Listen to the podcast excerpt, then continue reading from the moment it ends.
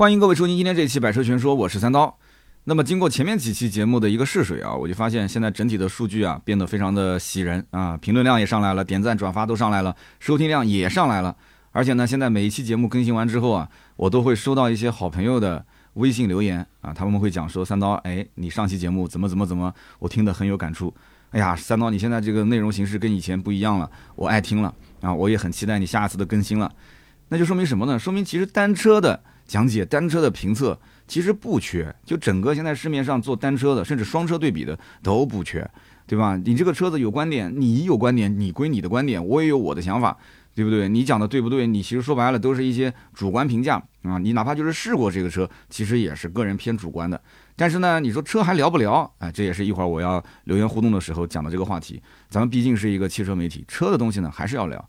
但是现如今，大家会发现，在这个互联网的时代，如果做一个非常非常垂类的一个媒体的话，它的流量是非常受限制的，啊，不管你在任何的平台，你包括你像我，抖音平台也有账号啊，小红书也有账号，大家有没有关注过啊？我小红书现在八万多粉丝。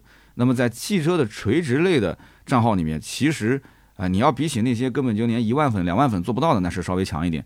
但是你知道吗？其实，在这种小红书的平台上，有很多已经四五十万，甚至六七十万，接近一百万粉丝的汽车类的账号了。那么他们做的是什么内容呢？都是给那种小白用户啊去讲解的。比方说车上的什么 P R N 档，这个到底什么意思啊？冬天这个怎么让续航更长啊？夏天呃你怎么样车子这个保养，对吧？然后冬季要不要去原地怠速热车？都是在我们我们看来根本就不想做的内容，但是这些内容在小红书上就特别火，为什么呢？因为也是因为平台的原因啊，平台上呢女性用户为主，很多女生呢她其实对车真的是不懂，但刷到了这一类的干货内容呢，她就会点个关注，对吧？你在我们看来，其实这些内容我们真的是不太愿意做，因为车圈。啊，做这种内容的太多了，可是多归多啊，他不一定能刷得到啊。但是他刷到这个账号了，而且平台呢也不喜欢，呃，去推以前那些老账号。那这又是个新账号，他愿意把它扶持起来，对吧？做成一个啊，比方说小红书平台的一个标杆账号。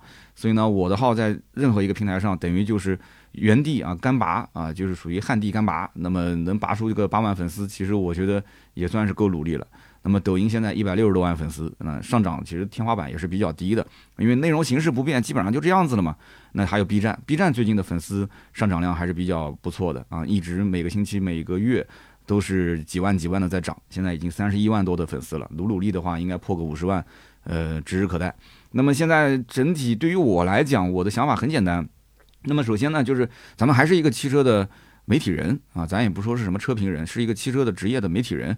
那么车肯定是不能绕绕开的，所以后期咱们节目当中聊不聊车，肯定聊车。但怎么聊车呢？我觉得就是以这种，比方说啊，研究人也好，还是说把这个车的相关哪个配置更适合啊，市场行情怎么样拉出来讲，这些要保留。但是呢，我想把比重稍微缩小一点。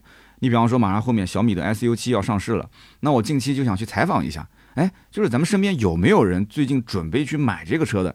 哎，你可以说一说你的故事。你本来原本想买什么车，但是你现在就是留着钱啊，捧着钱，你就准备买小米的 SU7 这款车。哎，可以啊，咱们就可以去跟你联系啊，跟你去打电话，跟你去沟通啊，哎，去聊一聊你的故事。你也可以发邮件给我，对吧？你也可以微信上给我留语音啊，留文字都可以。那我现在就招募一下这个车，我们提前招募啊，如果有的话。你可以先发个邮箱给我啊，四幺八幺五零五零五 at qq.com 啊，四幺八幺五零五零五，咱们保持联系。那么后期呢，如果有什么新车快要上市了，哎。我也都这样子啊，在咱们节目里面先提前预知一下，那么跟大家说，你们要买这个车的跟我联系，那么咱们呢可以一起来聊一聊，哎，我多方位采访采访各位车主，我们总结一下，把每个人的故事，对吧？每个人是什么职业、什么背景，大概什么预算，是全款还是贷款，家里几个孩子啊，在哪个城市？呃，冬天长不长，夏天多不多，对吧？有广东那边的气气温特别的好，海南那边啊，你们的用车情况，你为什么要换这个车？那每个人一个故事。那把这个车呢也融进去，一起去聊，哎，这个不就挺好的嘛，是吧？我们先说一下上一期节目的这个有一个小的这个话题，就是这个跟 4S 店签了一个代步车的协议，对吧？然后呢，如果发生事故的话，得要赔付 4S 店维修费用百分之二十。结果出门就被人撞了，然后呢，肇事司机呢肯定是要赔偿他的修车的费用，对吧？但是这个额外的百分之二十要不要赔？那么答案是不需要啊，我也是问过相关的律师朋友了，不需要。也就是说，交通事故你就赔偿交通事故的损失部分。那么这个被撞车的啊，就是呃借了 4S 店的这个代步车的这个哥们儿，他跟 4S 店签订的这个合同约定，啊，是由他自己来承担。那如果说他认为这是一个霸王条款，是一个不平等的条约，OK，那你可以去起诉 4S 店，啊，这是你们两个之间的一个纠纷，那一码归一码。那么今天的节目的内容呢，简单跟大家说一下。那么开场呢，我们先选三条留言啊，跟大家来互动一下。那么后面呢，我们主要是讲几个话题呢。第一个，最近特别火的有个哥们儿叫做文慧军啊，有个文慧君火了，给大家分析一波啊。我相信做自媒体的、不做自媒体的应该都知道这个事儿。那么做自媒体的更关心就是这个素人他凭什么他一夜就爆火了？他为什么这两天能涨几百万的粉丝？他为什么开个直播？有有说是多少人在线啊？说几百万人啊，还是上千万人在线啊？所以说说一场直播能挣了千万啊，将近挣了一千万，这有点夸张了啊！我也没看他的直播，我们一会儿来分析分析，到底他这个是为什么要火啊？那么第二个呢，咱们聊一聊这个小米的 S U 七，S U 七这个车呢，因为现在已经有相关的数据出来了，呃，这个实车的照片啊、视频啊，网上也都有，简单的分析一下我是怎么看这个车的。那么最后呢，简单带一嘴。懂车帝的东侧，因为我是亲身经历的人，我参与过懂车帝的东侧和懂车帝的下侧，啊，那么这一次呢，被很多车企围攻啊，对吧？被这个余承东痛骂啊，被这个吉利啊、长城的高管也是各种质疑。那么到底应该怎么样去测试一台车啊？怎么样去呃得出一个非常真实的结果啊？我有一点我自己的想法，跟大家也简单的去分析一下。那么大概今天的内容就是这样。首先呢，我们先说一下这个留言互动。那么第一位听友的名字叫做红旗啊，旗呢是马字旁带一个骑士的骑。他说：“呃，刀哥，你现在内容的改革方向有一点偏离讲车了呀。我个人还是想听车，想听干货。身边是对于我这种上了年纪的人来说，哎，我感觉没有多少价值。”呃，我觉得可能有一些人会有这样的想法。其实，在我当时节目内容做小改版的时候，我心里面也很清楚，如果不聊车的话，其实背离了这一档节目，或者说背离了我的职业的一个整体的方向。呃，聊车肯定是必须的，但是呢，呃，我就讲以前那种，就是根据热门的车型上市节奏来去聊，真的是很麻烦。就是如果没有热门车啊，最近上市了一款车，你比方说最近上的这个新纪元 ES。你说这个车，你看价格刚公布，我之前也大概聊了一下，它跟那个智界 S7 其实是兄弟车型。那你这个车上市了，我要不要去聊呢？我要不要把这个新纪元 ES 的配置拉出来，一个一个做对比，然后告诉你哪个配置最畅销？然后要不要去跟你分析，他现在用的这个车机是科大讯飞提供的这套系统，那它的这个系统是不是比鸿蒙的 OS 好用啊？它的这个系统有什么样的优势，有什么样的劣势？要不要去跟你分析现在的这个新纪元 ES 用的是呃奇瑞自己自研的智能驾驶系统，那跟华为的 ADS 二点零之间它有什么样的硬件软件上的一些差别？有必要吗？我跟你分析了半天，你信不信这期流量非常非常的差？那我首先不知道红旗这位听友你感不感兴趣？对吧？你说三刀，你不能偏离讲车，你可以聊车。好，那我现在聊车，那我聊这款车，我可以讲，可能百分之八十甚至百分之九十的人，他看到标题，我只要写新纪元 ES 啊，这款车是否值得买啊？这款车跟智界 S7 有什么区别啊？它值不值这个价？那我觉得其实看到标题，肯定很多人就不愿意点进去了，就根本就不想听了嘛，是吧？那这个车子怎么聊？还是那句话，就是如果说我真的想聊的话，我可能去挖掘一些有没有买这个车的人。有没有真真正正啊，去开上这个车的人？过一段时间不着急，对吧？等车上市以后，咱们通过我们呃盾牌去发发朋友圈，然后在我们的群里面呃招募招募。大家可以关注一下，可以加加盾牌的微信嘛，四六四幺五二五四，咱们保持联系。我们的节目内容可以共创。如果你真的买了这台车，而且你是在层层筛选之下啊，你没有买了特斯拉的 Model 三，没有买极氪零零一，没有买极氪零零七，没有买什么这个刚刚讲的智界 S 七，哎，你绕了一圈，你最终买的这个车，你花了二十多万，你为什么？你凭什么？你你是通过哪一个点去买它的？哎，这个很有意思。这车子我们讲嘛，存在即合理，对吧？只有卖不出去的价格，没有卖不出去的车。这个时候你是以什么样的价格入手的？那就以故事的形式去聊。所以呢，我想去回答一下这位红旗的听友，你千万不要取消关注啊，后期的内容会更精彩。那你说不要去聊身边事，因为我上了年纪。其实说实话，上不上了年纪啊，这个时代其实每个人有每个人的一个观点，每个人有每个人的活法。对吧？大家其实也都知道，三刀呢，这个朋友广天下啊，我也是非常喜欢交朋友的一个人。那我呢，其实也不是什么特别高的学历，也不是说特别高的情商。那比我能讲的，比我能说的多了去了。只不过因为可能这么多年，大家一起听我的节目啊，就每一天每一天的听。那么听下来之后呢，觉得就这哥们儿呢就不装，对吧？我也很清楚，就是我的优点在哪儿，我很了解。我确实不怎么喜欢装，但偶尔呢，小炫富一下，就不叫就不叫炫富，就小炫耀一下，这个也很正常。有些人讲说跟我聊天呢，有几个特点，第一个呢，比较的自负。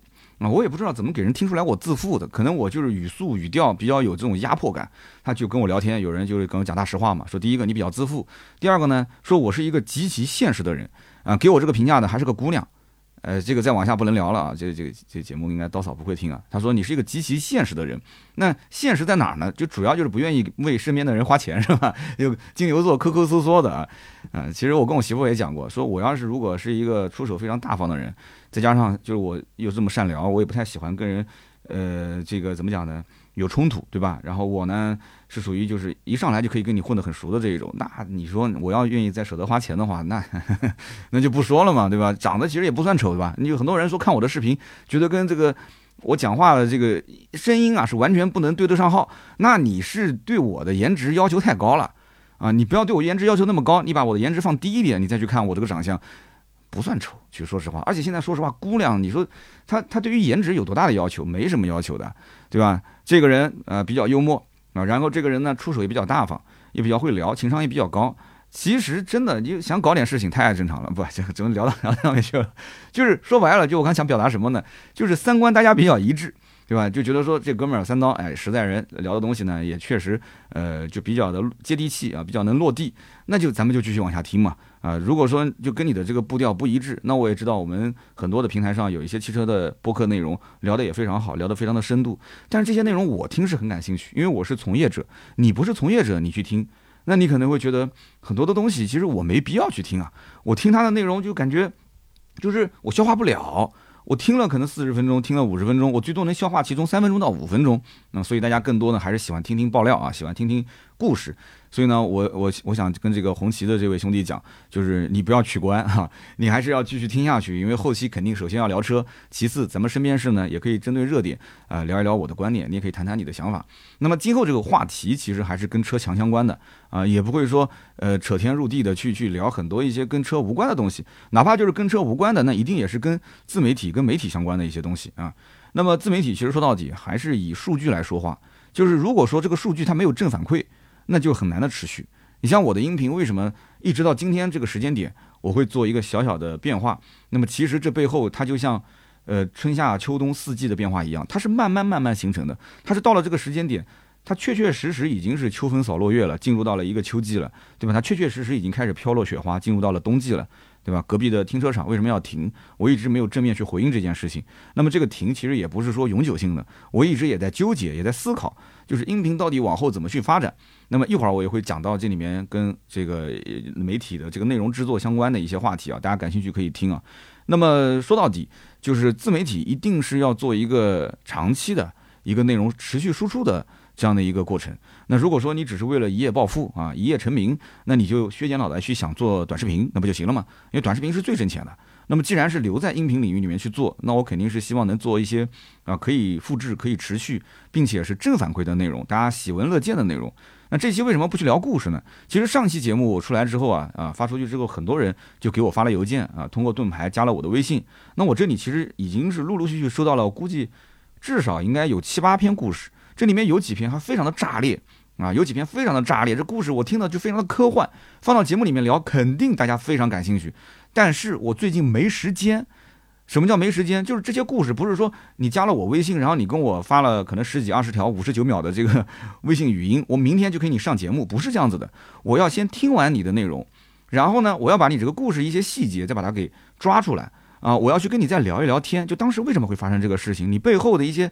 呃，背景啊，环境的背景，你的这个原生家庭啊，或者你的职业、你的工作、你的性格，我要去挖掘一些有血有肉的东西。我要跟你可能甚至打个电话，打个四十分钟甚至六十分钟，我去了解这件事情的背景，然后我把它记下来，我再把它输出成文字。这个工作量其实也不小啊。那做这样的一期讲故事的节目的工作量真的是不小。然后我再把它放到节目里面，我来说。那为什么不做对谈呢？因为对谈的节奏感比较的差。啊，比方说你有故事，然后我跟你说好，那我们俩先沟通一下，然后我列个提纲给你。你说三刀，我第一次参与直播，我就有点紧张。那很多人跟我对话，你能听得出来，那讲话声音都在抖。你去听听别，就是我们隔壁那一期的这个叫小试牛刀，我们经常去采访一些我们的车友，他真的是讲话，他平时你跟他打电话，其实讲的还是很顺的，但是一上节目，一面对话筒，他就真的是很紧张。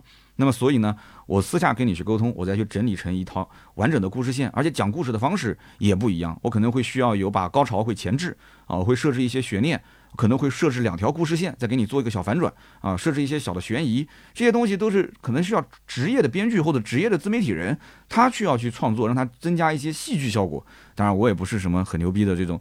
什么编剧之类的，但是我多少知道一点点，我比那种普通的素人要稍微强一点，所以你给我点时间。那么最近为什么特别忙呢？很简单，几件事情。第一个呢，呃，咱们日常更新肯定是不能断的，而且最近出差又比较多，所以呢，我要在出差的间隙要把内容去更新好，特别是拍摄视频的这一块，我出差之前一定要连续拍，拍完之后我才能去出差，空那么几天时间出来，对吧？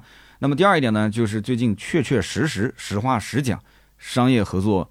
还行啊，还行。我也知道有很多的自媒体同行在听我的节目啊，所以我要是说个数量，你们肯定要啊。三刀，你这我怎么没接到商业？怎么你接到商业了啊？我看你的粉丝量还没我多。商业这个东西呢，确实是一个比较敏感的地带。那我要是接的少了，其实说实话，我对于整个公司的运营压力会比较大。但是我要接的多了，那我对于平时的日常的原创，它的数量的更新，我的压力也比较大。因为你这样子想，你一个账号如果一个月接十条商业，你三十天如果只更新。呃，比方说，一共加在一起十五条的内容，那你十条是商业，五条是普通的内容，就是日常的有观点的内容，那你这个号会变成什么样子？我觉得变得就跟那个百度的搜索引擎一样了，对吧？现在还有人用百度吗？每次一搜索，前面几条都不是我要的结果，都是广告。那到了抖音上也是一样啊，我点了三刀的抖音，刷一条广告，刷一条又是广告。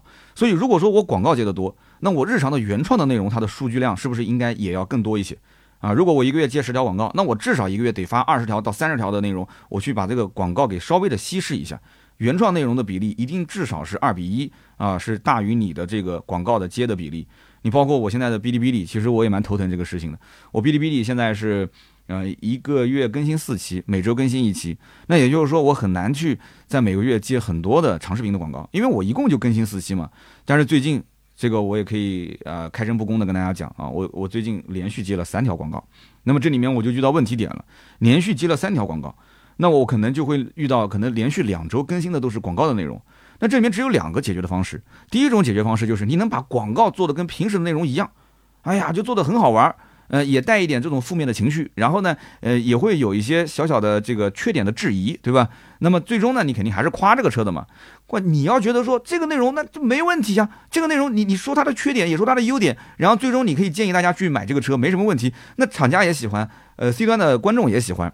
我跟你讲，这这太理想化了，你这太理想化了。你前期跟对方沟通，对方上来咔嚓给你个 brief 啊，就是他传播的重点，一二三四五六七，然后告诉你这些传播重点一个都不能落。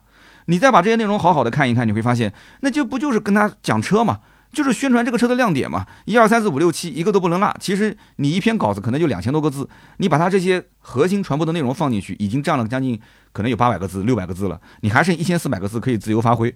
然后你，然后你自由发挥的点，你你你再加一点，你比方说稍微有一点点，呃，说这个车啊可能款型有点老。啊，或者说在智能车机方面有点落后，对吧？比方说大众是吧？智能车机啊，虽然说有点落后，我我你你你只要一说，马上你把这个稿子发上去，哎，三刀老师啊，咱们这个毕竟是合作啊，这个能不能不说啊？甚至于他还他还要求你什么，去点一下，去 Q 一下，可能他的竞品车型啊，它的续航长你要说一下对方的续航，对吧？那我可能也不愿意了，因为为什么呢？得罪人呀。是不是好？就在这种来回的博弈、来回的 battle 中啊，来回 battle。然后呢，先是审提纲，提纲审完之后，审你的脚本的逐字稿。逐字稿第一篇发过去之后，对方要改，改完之后呢，他会有批注啊，这里是删的，那里是加的啊，这里是给你的建议的，那里是要扩展的。你可能原先是一篇一千八百个字的稿子，他改改弄一弄，最后成了两千三百个字。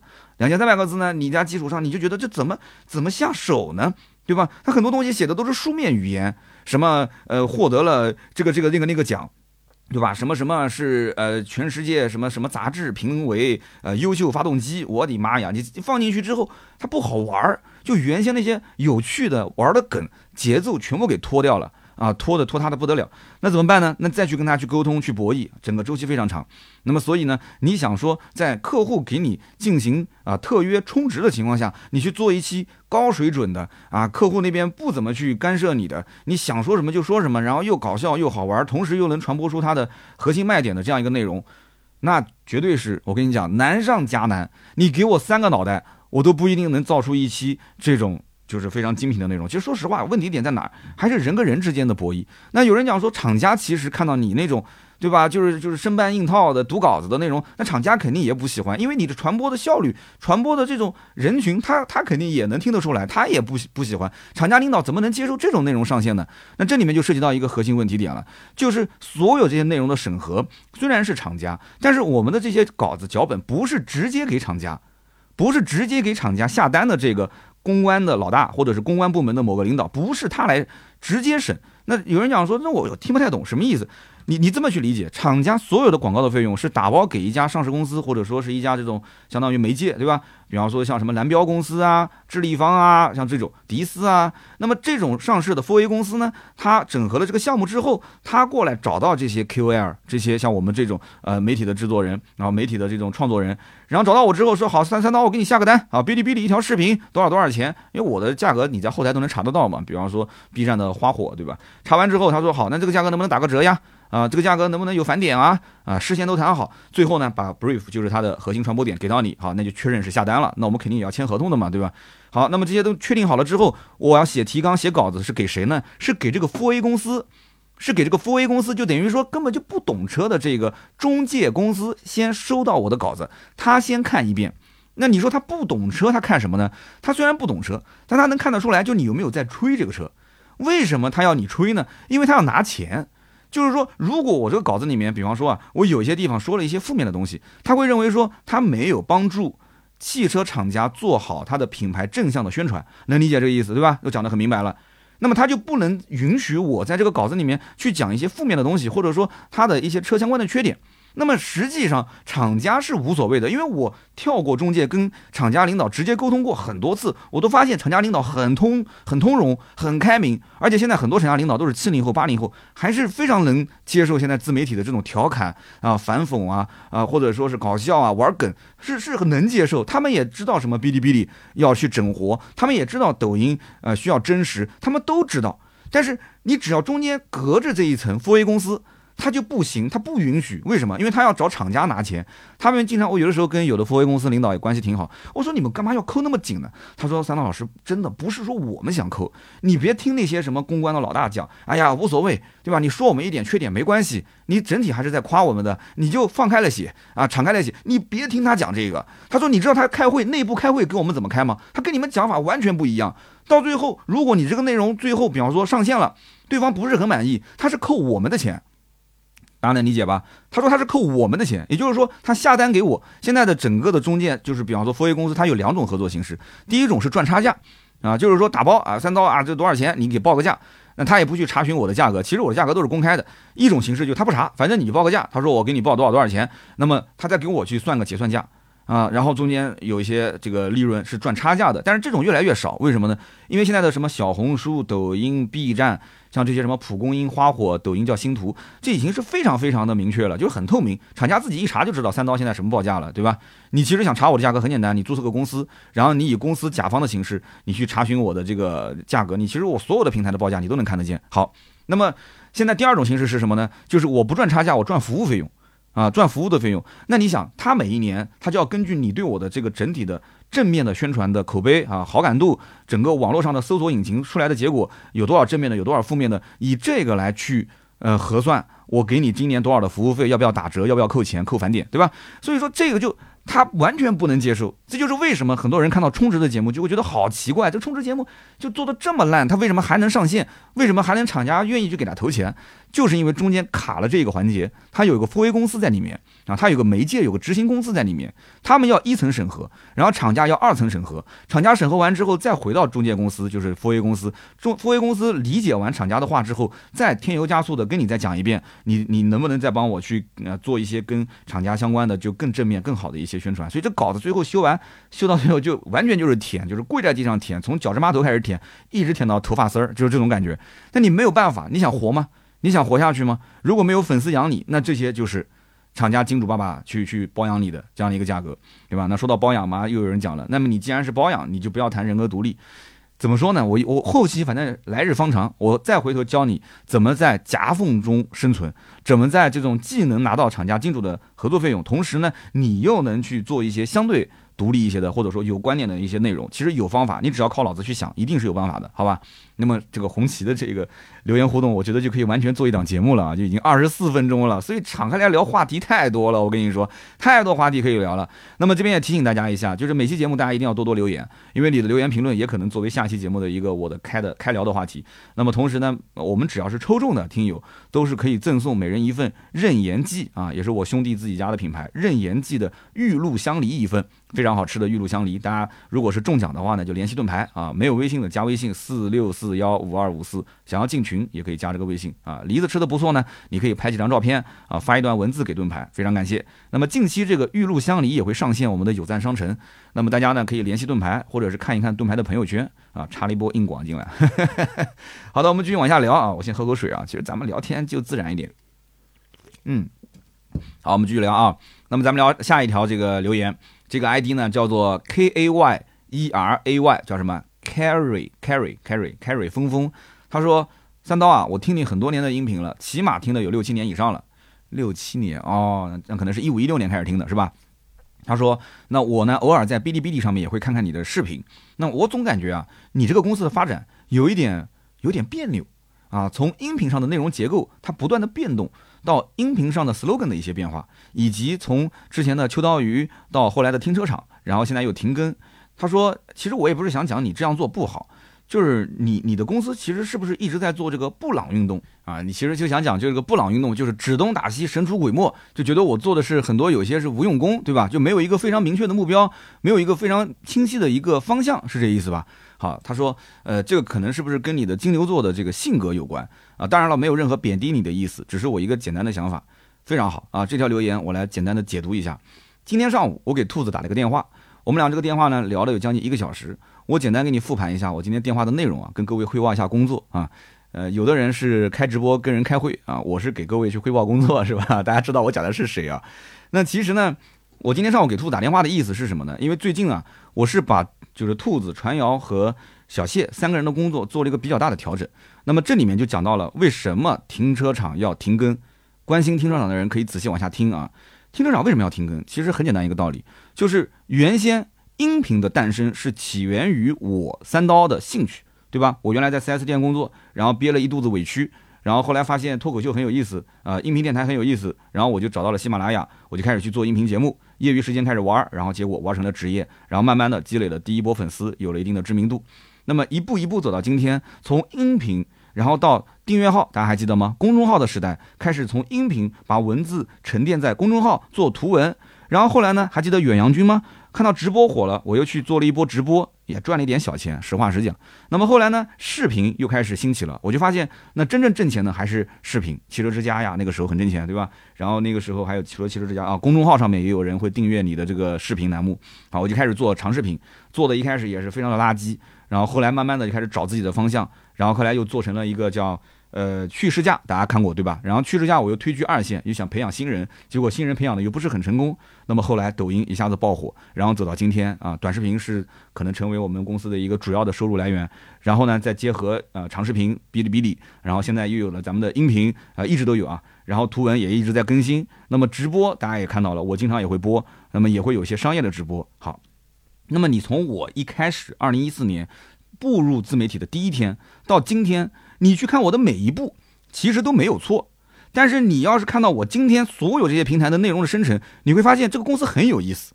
这个公司是音频喜马拉雅，然后视频抖音三刀砍车、抖音百车全说，然后长视频就是哔哩哔哩，然后图文各个平台都能看到，对吧？然后再加上直播，直播是以 B 站，然后包括微博直播，包括抖音直播三个平台我都在播，而且都还有商业，从年从年头到年尾啊，多多少少都能接一些商业。就我这个公司五种内容形式一个都不落，而且五种内容形式还都有商业变现，而五种内容形式还都有日常更新。你放眼整个汽车的自媒体圈，你来来来，你找第二个出来，有没有？有没有？我们就讲那些大 V，比方说陈震、韩露、严闯啊，包括抖音上的那些大 V，虎哥说车、猴哥说车、八戒说车，有没有一个人？啊，是同时音频，就光是音频这一项已经是能筛掉百分之九十的人了啊！音频包括直播、图文、长视频、短视频同时更新。我平时还跟微博，很多人不做微博，我微博也是排名非常靠前的，对吧？那那因此有人讲说，那你你想表达什么呢？我想表达的是，我之前做的每一件事情，看似每一步都是对的，但是走到今天，我也知道，就整个盘子而言，在现在的这种内容生态下，其实是不对的。现在这种内容生态，其实你只要在一个平台上，啊，你只要能作为一个绝对的头部大 V，就已经足够足够了。我讲有没有道理？你比方说，我其他所有的内容形式全部砍掉，我只做抖音，我不相信做的没人那么好。我绝对我不相信做的没人没有别人那么好，对不对？你你说现在我还会是一百多万粉丝吗？我把所有的时间精力放在里面，我就不可能一直坐在那个地方棚拍了。我一定会做一些选题，做一些人设，做一些我们讲叫做方法大于内容，对吧？形式大于干货。我会去做一些就是符合短视频生态的内容。我会天天二十四小时，我脑子里面就在想，我怎么去蹭热点，我怎么去做流量，我怎么能去丰满我的人设？我怎么也不可能现在是一百多万粉丝啊！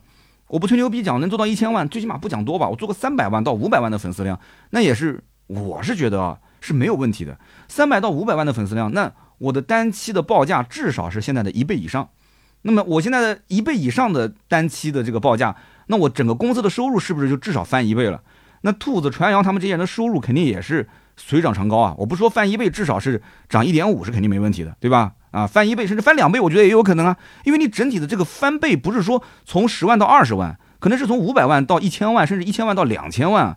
那这种大 V 的公司，我说出来估计你们都害怕。我跟你讲，人家的收入是上亿的，你一点都不夸张啊，是上亿的。你还是天天那边闹着玩，说哎这个挣挣多少钱啊？几百万，几百万，你真的是几百万是月收入好吗，兄弟？几百万是月收入，亿才是他们的实际的收入的单位。啊，我讲的是绝对顶流的这一些，因为你根本有些东西你看不见，他有的东西，比方说是在抖音上发是广告，但有些他比方说参加一些线下活动，他哪怕不发，他本人去刷脸，这也是广告。还有一些包括直播，你也看不出来啊，直播的其实这种广告就是一个小时你刷到就刷到，刷不到人家几十万也挣到手了，就很多这种就想挣钱，只要是有流量，太好挣钱了。说实在的，所以这个哥们儿其实他看得很准，他觉得说三刀你现在这个整个公司结构啊，就感觉很别扭。我知道你说的别扭的点在哪儿，你想说的别扭的点就是，哎呀，三刀你好像什么都有，然后呢，就每个平台都不是头部，啊，就不是那种绝对的头部，你什么内容都做。但是你像有人讲的，你音频节目内容我还能听一听，可是你这些什么视频内容，我真的不想看啊！我不喜欢你的视频内容，那也很正常，对吧？有不喜欢短视频的，有不喜欢长视频的，那当然也有人从来不听喜马拉雅，就是这个东西你讨不好，不可能就把每个人都安排好，每个人都讨好。但是呢，我这个性格，其实你刚刚有一点讲的是对的，也不完全对。你说这跟你金牛刀的性格有关，不是的，这是跟我的 I 型人格有关。我是一个典型的 I 型人格，I 型人格是什么呢？就是非常的外向。啊，就是天天天马行空，各种想法，而且我自认为执行力还是非常强。但是执行力强的人有一个缺点是什么？就是你如果有一个错误的决定，你也会执行力非常的强，对吧？就像你出门没开导航，你出门就你说我执行力很强，我今天要去一个地方，然后我马上就根据我的想法，我觉得这个地方应该在往北走，我就一直开，结果发现开了一半，这个地方明明是在南边，就做了很多无用功。所以呢，执行力强有好处。呃，创意或者说是想法多，也有它的优势，可是缺点也很麻烦。缺点是什么呢？就是下面跟着你干活的人啊，这个老板今天一个想法，明天一个想法。那我对于我有很多的创意，很多的想法，我还感到很自豪。这也是为什么很多人觉得我自负的点，就是我是非常自信的一个人。我觉得我的这个想法是结合了很多的一些我所观察到、洞察到，就是别人没看到的东西。我觉得我是有远见的。但是呢，你们现在目前想不通、想不明白，那是因为我们俩没站在同一个高度啊！就很多领导其实是就就就是这种样子，是吧？所以我开会的时候，有的时候兔子传谣啊，小谢一脸懵逼的看着我啊，为什么要做的好好的要要要改啊？为什么要这样？为什么要那样？他们就一脸懵逼的看着我。所以呢，我我有的时候决策是对的，但有的时候决策确实也是错的啊！因为毕竟我创业十年了，你不可能每一步走的都是对的，对吧？要是每一步走的都是对的，那直接封神了嘛！所以呢，我的这种性格的优点和缺点我都非常清楚。那么在现在我已经是年到四十不惑之年了嘛，那我也就开始稍微收敛一些。那怎么怎么去收敛呢？就是去听大家的想法，去跟少数人商量，那么最后自己做决定。而且要多读书，要多去跟高手交流，多去复制、复刻啊，甚至你可以说是抄袭那些成功的案例。虽然说抄袭你也不可能成功，但是至少他的这种内容形式，他的这种获取流量的方法，他是被验证过的，对吧？你说一个孩子出生了。人家两只脚走路，你说不对，两只脚走路肯定不是最优的解，我就一定要四只脚走路。好啊，可以啊，那你就像只狗一样在地上，两只手在前，两只脚在后，你走一走试试看呢？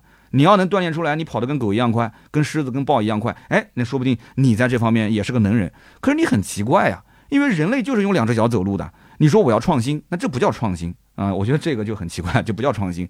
所以因此呢，它有些逻辑，它在这个生态里面，它其实它就是一个固定的打法，就像下象棋一样，你开局那几步肯定是不会错的。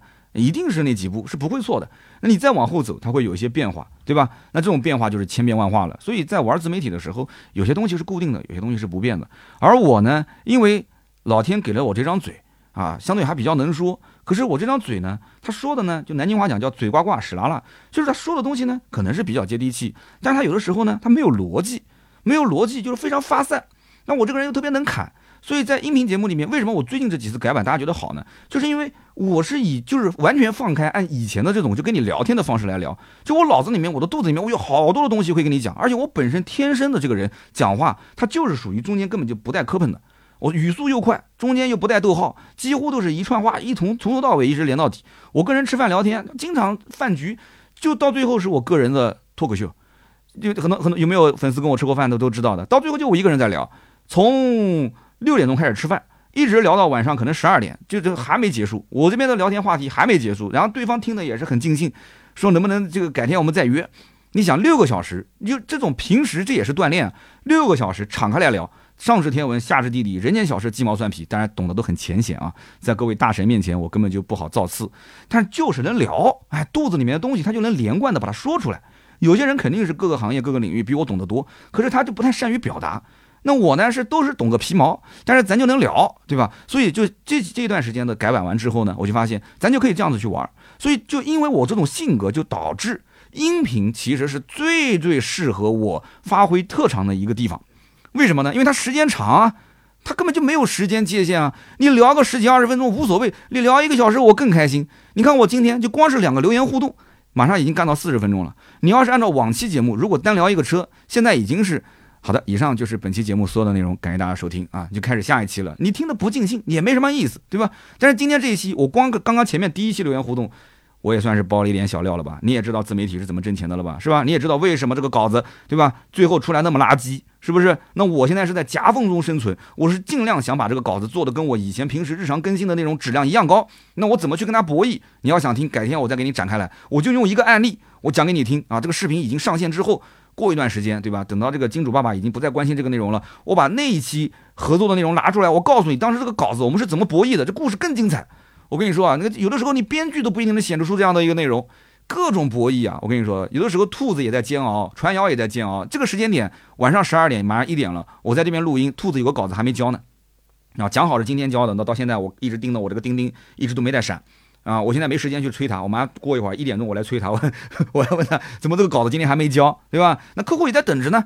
年底我刚刚说比较忙，忙就是这几点。其实不仅仅是我日常更新，包括商业合作多，其实还有一件事情。那这个事情呢，主要不是我来搞，这个事情呢是盾牌在做，就是年底要回款。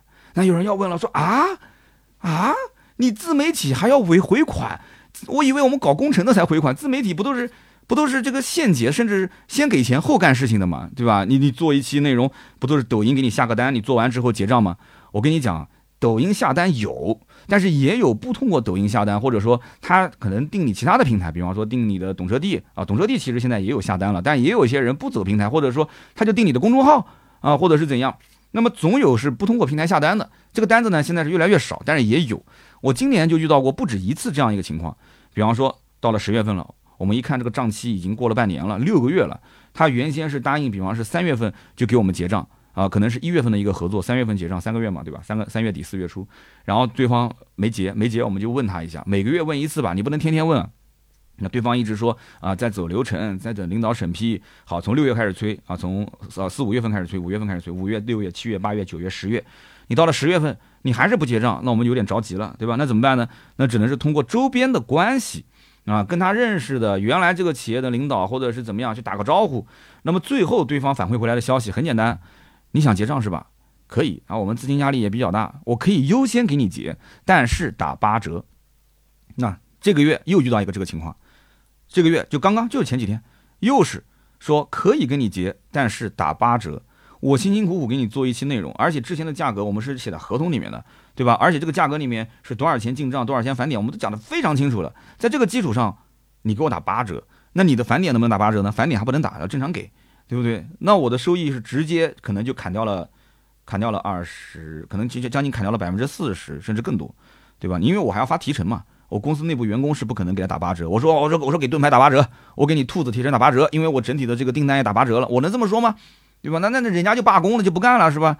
所以会遇到这个情况，虽然说不多，但是我感觉啊，往后走，就是后面的整个的汽车行业如果越来越卷，中间的这些执行公司啊，他们的这个资金压力越来越大，可能这种回款就是后面打折给你回款的会越来越多。所以年底还有这些事情，那这些事情盾牌会跟我汇报，我要告诉他，我要跟他沟通，我要告诉他怎么去操作啊，去找什么人，因为很多一些客户关系网在我手上，那这里面我都要去耗时间的嘛，所以年底这些事情特别多，然后再加上各种邀约，我今年光是。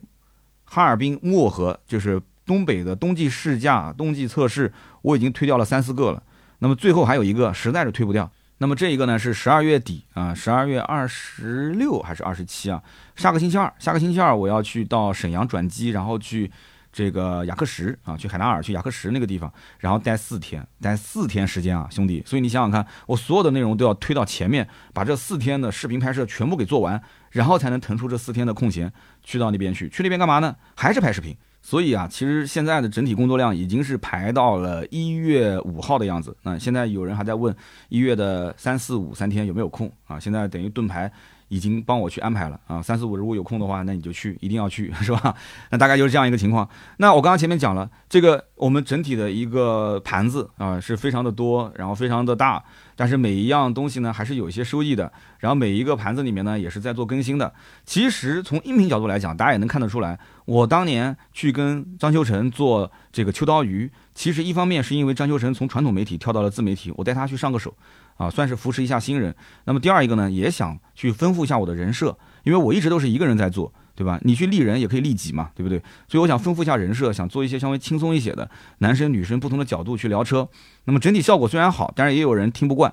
你比方说，我也看到有条留言是这么讲，说什么，呃，说这个三刀的很多梗，秋成是接不住，然后三刀的边界感也不是很强，对吧？那个时候我可能比较油腻啊，给秋晨讲话就没有什么边界感，很多人听的也不是很舒服。对吧？所以这个东西怎么讲呢？那人总归是要慢慢的成熟过来的。像我做这种这种对谈节目，经验确实也不是特别的丰富，而且跟一个女生搭，其实经验也不丰富。因为你看我跟女生搭配这么多年来，十年，除了张秋成以外，好像也没有跟其他的女生有过这种长期的合作，是吧？所以呢，有的人听不惯。那么后来为什么兔子跟传谣会去做音频？其实很简单，是因为兔子传谣本身是编辑出身，他们俩原先的工作就是写文章，一开始是不不上镜也不上电台的。那么后来为什么做音频？后来甚至兔子还去做呃抖音的账号呢？就是因为我一开始觉得说图文跟音频是不分家的，因为我自认为把文字去转成音频不是特别的复杂。那么既然你每天都要写文章，那你不如就把文章直接两个人对谈一下，就把它做成音频的节目给它发布出去，你还能多一个流量，多一个平台，甚至还有一些粉丝。他们俩觉得也是这么回事，可以试一下。所以慢慢慢慢的也做了，可能有两年了吧，两年多就做了一个停车场。那么结果我就发现，慢慢这个事情呢，就跟我之前的规划它不太一致了。因为什么呢？因为它的整体的图文不是说你写完一篇文章往电脑上这么一复制，然后你把这个录音录音棚一开，你就可以直接照着这个稿子念。你知道这个文章是怎么写的吗？传谣的文章是这么写的：首先，先把兔子的稿子。呃，就兔子会写个观点啊，比方说今天我们聊问界 S 七，兔子先写个观点，一二三四五六七，写了大概一千多个字，然后传谣再写一篇观点，一二三四五六七，大概也写了一千多个字，加在一起三千多个字是吧？两个人同时把稿子写完，已经花了一天时间，甚至一天半的时间，然后两个人拿着这个稿子去到录音棚里面去录音，啊，这个录音呢就是先有插科打诨，然后讲到观点的时候就会照着这个稿子去做一些发挥。所以呢，它会有一个节奏啊，节奏感还是比较强，逻辑还比较清晰，所以你们听的也会啊有货有料有趣，对吧？好，这边节目录完之后干什么呢？兔子或者是传谣，主要是兔子，他要去花时间剪。你知道一期音频要剪几个小时吗？一期音频至少要剪三个小时，因为你要从头到尾听一遍就一个多小时了嘛，对不对？那么你中间还要来来回回反复去切，看看这一句话好像讲的不太对，然后那句话好像中间有点磕碰，然后你就要把它全部剪掉，至少至少三个小时，我讲就是保守的。对吧？两三个小时是保守的。好，一天工作就八个小时，你不能让兔子传谣天天加班。所以他们的整体的精力相当于一个星期就出两篇文章，两个人啊，两个编辑啊，一个星期就出两篇文章，然后录两期音频。其实两期音频跟两篇文章是重复的，内容是一致的，对吧？你听了音频就不会看文章了，你看了文章也不会去听音频了。那么音频跟图文这两样东西，在整个的媒体圈子里面是流量极低的，这个话一点不夸张。音频是一个非常小众的人群，然后图文现在整体的量太大了，你的图文的质量哪怕再高。现在很多平台自己也有自己的原创的一些内容，那更加的炸裂。他们的内容甚至它的资讯的这种及时程度，对吧？它的分析的这种复杂程度，或者说它的这个原创度啊、专业度都会比你高，对不对？你在那边去分析两台车到底哪个优势哪个劣势，人家直接两台车放到现场，现场实拍，甚至撞，甚至拆，对吧？各种给你分析。所以我就经常跟兔子哥传谣讲，就是我们的优势到底在哪里？我们怎么去做差异化啊？如果说。还是坚守这种传统的书面形式的写图文，然后把它录成一个音频，去坚守在音频时代，去两档节目同时播，对吧？三刀的《百车全说》，兔子跟传谣的《停车场》同时播，然后图文同时更新，两个编辑一个星期只出两篇文章，音频只更新两次，而且内容是重复的，甚至于还跟我冲突，为什么呢？经常因为我们两个粉丝是高度重合的，对吧？甚至于兔子传谣可能在我之前就已经把一期新车已经聊完了。然后我就一脸懵逼，因为我这边的选题是小谢跟着我走。那么小谢在做选题的时候，比方说写的是智界 S 七，等他文章写完了，我准备录音了，然后兔子突然抬着头看了我一眼，刀哥，你这一期要录智界 S 七啊？我说是的。他说你可以听听我们之前的那一期啊，我们上个星期已经聊完了。我一脸懵逼，上个星期刚聊完，我这一期要更新。那有人讲说你聊点不一样的不就行了吗？切的角度不同不就行了吗？OK，可以，没问题。但你要知道一点。我的百车全说的图文也是要发公众号的，也是要发所有的图文平台的。那么也就是说，你如果关注了我的图文平台，你会发现我一个星期可能就三天到四天，我连续跟了两期这款车的分析文章。你觉得是不是很奇怪？是不是很奇怪？甚至于平台都会认为是不是这个品牌给你充值了？要不然你为什么这一个星期要连续发两期呢？是不是？所以就会一直有这种各种各样的冲突。所以后来我们就思考了一下，我说暂时先停一停，先停一停，因为这里面有很多的一些。还没有没有磨合好的点，它的初衷是图文跟音频不分家啊。传谣跟兔子原先就是写图文的，那你就可以去做一些音频，呃，做一个扩展，做一个延伸。它原来是个辅助项，但是最后成为了一个主业。所以呢，后来我说那就这样。那为什么做视频呢？其实很简单，因为懂车帝当时讲说有一个叫新能源启航计划，希望有一个呃十万以下的账号或者是新号，然后呢他们会给予扶持，然后兔子就出来做了。但是发现，哎，说一套做一套，真正的扶持力度非常的弱。啊，他投的那么一丢丢的抖加，他给的那一点点流量，根本不足以把这个号，就像现在的这个文慧君啊，啊，包括之前的余文亮啊，就不是那种根本就完全不是那种一把头能把一个素人轰成一个网红的量级。所以我后来发现，兔子做这个也很吃力，两个人全职在做，兔子也不写文章了。对吧？就每天去拍视频了，然后专门给他配了一个后期，两个人每天就干这个事情，一个星期大概出个四篇五篇。后来说要日更，日更他他也很吃力。他说我日更，哇，我就没日没夜的写稿子，没日没夜的要出去外拍。那么兔子也觉得就压力非常的大，创作也没有灵感了，那怎么办？所以后来我说这样子，我们整体啊还是要想一想，应该怎么去合作起来啊，一起去发力。那么现在就大家一起合作起来，一起协同去发力，三个人同时跟我一起去研究怎么去写脚本。怎么写短视频的脚本？怎么写长视频的脚本？我们平时不但要创作，我们同我们平时还要还要去培训啊，还要一起来学习，就是去拆分我们之前的文稿，哪些流量非常不错，它是怎么成功的？我们能不能复刻？哪一些做的不好，我们要去分析它失败在哪儿，对吧？这边选题是不是有问题？还是说选题是对的，但是我们写的不好？所以现在有很多事情要忙。我觉得大家现在整体的这种状态还蛮好的，挺有斗志的。所以大家呢也不要觉得说，哎呀，三刀你是不是你要放弃音频了？啊，你是不是现在做自媒体没有动力了？我告诉你，不是的，我现在更加的斗志昂扬，就跟我的公司名字一样的，我的名字叫斗志文化。我们现在已经是又感觉新的起航、新的起点了。所以我总结一句话叫什么？叫做音频前景无限，但是当下时间有限。什么叫做音频前景无限呢？我一直觉得音频是一个随着时间的沉淀啊，它是有先发优势，而且越做越香、越做越好的一个一个平台，真的不错。所以呢，我一定会坚持做。但是为什么叫当下时间有限呢？因为时间对于每个人都是公平的，现在就是在短视频平台捞钱。我们说再直白一点，就是去短视频视频平台去搞钱。现在明明可以在短视频平台搞钱，你跟我说三刀，你不要花那么多精力去短视频，你应该在呃这个音频平台里面陪伴我。两期不够听，应该做三期、四期、五期，可能吗，兄弟啊？咱是个公司啊。是不是我肯定要去搞钱？你不管怎么在短视频平台里面骂我都没有关系，只要我在短视频平台里面能搞到钱，能够让兄弟们有一个非常不错的收入，至少是高于同行的收入，至少首先人我能稳定下来，对吧？后期如果有什么变化，首先我账上的资金还是相当充裕的，那么我再想去挖一些人才，比方说将来如果有一天啊，什么 AR、VR。呃，M R 这些东西火了，说内容整个形态已经从抖音转到了另一个新的平台，但那个新的平台我又找不到这个人才，我们自己又不会弄，但是我就发现，在哎北京、上海有一些人才，或者有那么一两个特别突出的人才，特别厉害，那我是不是应该砸重金把这个人挖过来呢？我觉得应该是这样子，为什么不应该这样呢？那我手头上也没有钱，前几年苦哈哈的去做自媒体，然后做音频又没有挣到钱，然后做抖音，你又跟我讲说不要去做那些东西，都是垃圾，都是电子榨菜。你没有子弹在自己的粮仓里面，你将来一旦要是发生风险，整体的视频或者自媒体的内容开始转型的时候，你怎么转？嗯，三刀去卖房子，然后去为了自媒体做奉献，怎么可能呢？那一定是谁手里有资本，谁手里有钱，你才能去做更好、更精、更加的这个长远的内容啊，是不是？我说有没有道理？所以我一直是在中间去做平衡。当然这里面很苦很累，我也不想跟大家去诉苦，我只能讲说这个东西只能是自己心里有杆秤，你怎么去平衡？是吧？我现在凌晨一点多了，我还在这边去聊音频。你说我不爱这个行业吗？我要是不爱，早就停更了。我还跟什么音频啊？我就可以把音频停掉，然后腾出至少两天到三天的时间。两天到三天，我不用去思考这个内容，我也不用去打磨它的脚本，我也不用再去音频里面去录制，我也不用让我的同事去剪辑。你想，我录一个小时，今天呢已经五十分钟了，我录一个小时，也就是说，马上后期的人明天后天一定会花至少两到三个小时去剪。虽然我的节目是当天更新，你知道喜马拉雅有个功能叫替换音频吗？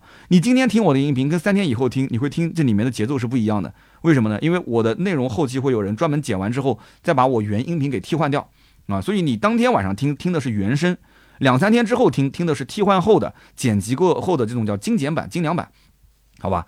啊，聊的有点多，这才第二个啊，我们再讲讲第三个，这就已经是完整的一期节目了。我的妈，今天这一期估计要聊两个小时了。那么第三位听友的 ID 叫做。听听看不会差，他说刀哥，哎，你是做二手车的，你为什么不把你们二手车的这个店铺做点宣传，然后把你的二手车的这个链接啊，呃，发到这个平台上面，让我们买二手车的人也可以看一看。我们买二手车其实就是怕被骗，对吧？早知道二手车的保时捷这么便宜，就是上期不是聊马看嘛，对吧？聊这个马看一六年就二十多万嘛，他就一听啊，一六年的马看二十多万，他可能还不相信，就行情价就是这个嘛。然后呢，他说这个马看这么便宜，当时如果有这个，我就找你买就行了。我还买什么比亚迪的唐啊？哎呀，我十分的后悔。我买个唐，还买了个车位啊？为什么？因为这个唐要充电，他买了个车位。他说我如果买个二手的保时捷多香啊！我还能剩下省一个这个二十多万的车位的钱。他说你就在节目里面真的太少植入你的二手车，还有包括那个新车销售的信息，你应该多多宣传，对吧？你还能多赚钱，我们也可以少走弯路，是不是？大家是互惠互利的，你为什么不宣传？好，来我给你讲一讲为什么不宣传啊？首先。我跟你讲，我的二手车行叫什么名字？叫上路子二手车。你上抖音上去搜啊，抖音上就能搜到叫上路子二手车，上路子刘亚丽。那么你去搜到这个账号之后呢，你直接在这个抖音上找他就可以了。这是我合伙人叫刘亚丽，你直接找他就可以了。那么刘亚丽他是每天晚上七点到十点钟直播，有的时候会播得更晚，非常拼，非常非常努力的一个人。那么我的每一期的长视频的结尾，如果你要是看别人研究车，我研究你，我会有一个明谢的 logo。啊，这个明谢的 logo 呢，上面写的就是明谢上路子，但是没写二手车，叫明谢上路子。有的人看得懂，有人看不懂。那么盾牌呢，也会偶尔去发一发朋友圈，比方说我有一些精品的车源，有一些好的，比方说厂家直接拿过来的准新车，我会发到朋友圈里面。我基本上最多也就止步于此啊，就这么一点点宣传。我为什么不经常宣传？很简单，其实原因在哪里呢？首先，我的这个公司主要还是以接厂家的合作为主。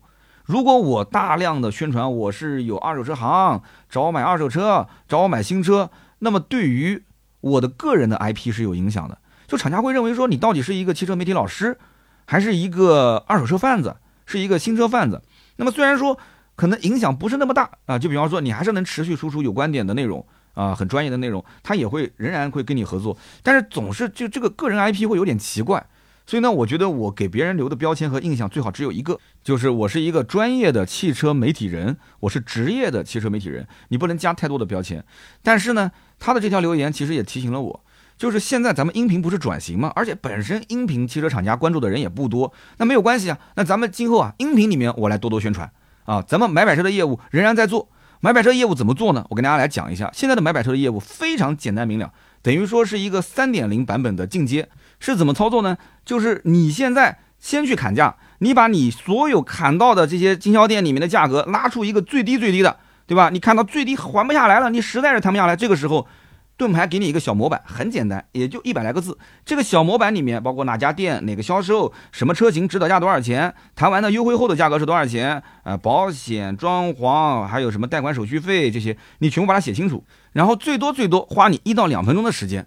然后你的姓名电话当然也要留下来啊。留完之后呢，盾牌会发给我，我看一下。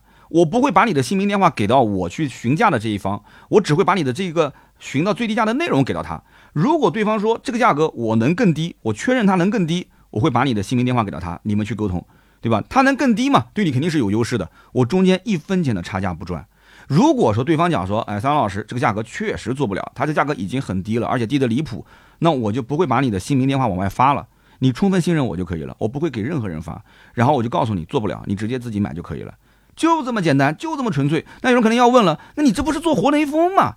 啊，你这不是做活雷锋吗？你这又不挣钱，那你是图啥呢？我告诉你，早年其实咱们做二网是为了要挣中间的差价，现在再想挣差价已经非常难了。